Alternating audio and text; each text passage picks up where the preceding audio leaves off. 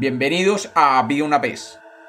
Hoy tenemos un cuento sobre el alma humana y una manzana. Bienvenidos de nuevo a Había una vez. Espero que lo disfruten. Había una vez. Había una vez un caballero que había sido educado con todas las normas del respeto por la iglesia y que se había encomendado a su Dios como ningún otro. Este hombre era pues el más piadoso de los hombres. Pero si sus costumbres eran puras y buenas, su alma no lo era. Este hombre había cometido muchas vilezas, ya que siempre se dejaba llevar de sus pasiones.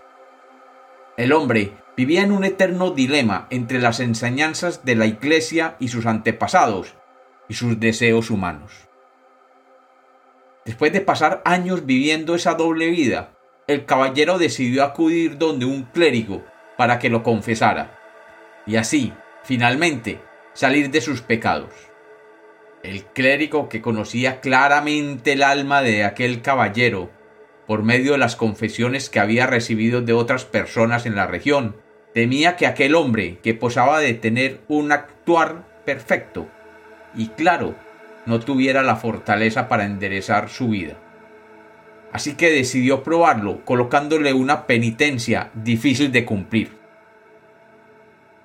El caballero se confesó piadosamente, pero cuando recibió la penitencia se dio cuenta que no sería capaz de cumplirla, y por lo tanto le aclaró al clérigo que él no podía cumplirla, ya que su alma era débil en ese aspecto.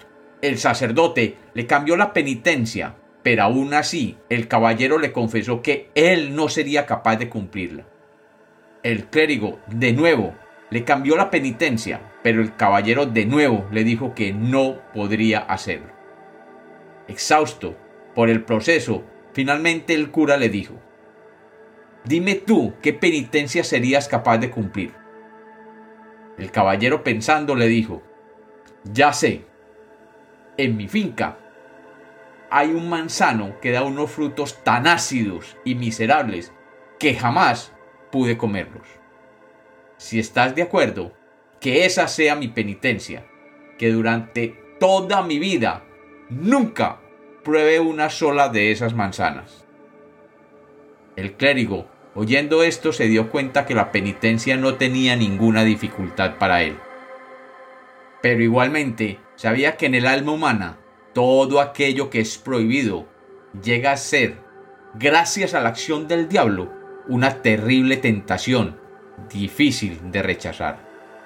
Y sabía que el alma de aquel caballero no era muy fuerte y pronto sucumbiría pese a la acidez de las manzanas conocedor del alma humana y del alma de aquel caballero, aceptó y le dijo, Hijo mío, por todos tus pecados te impongo que jamás comas los frutos de aquel árbol de manzanas que crece en la entrada de tu hacienda.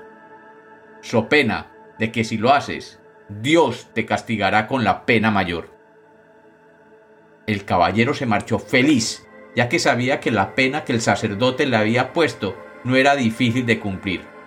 Al fin y al cabo, la pena se le había ocurrido a él, y era claro que nunca sentiría deseo de incumplirla.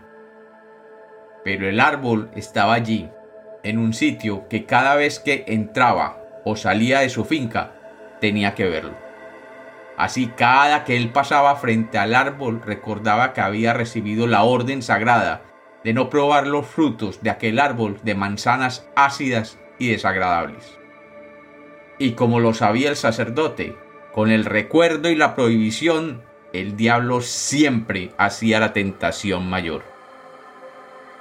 Con los días, aquella tentación se fue volviendo más y más fuerte, y un asiago día el caballero pasó frente al árbol y vio una bella y fulgurante manzana a la altura de su mano. Y tal como lo había hecho al principio de los tiempos aquel que tentó a la primer mujer, hoy tentaba a aquel caballero.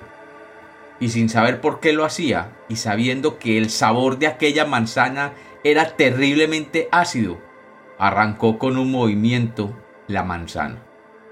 Y se sentó bajo aquel árbol con la fruta ácida en su mano.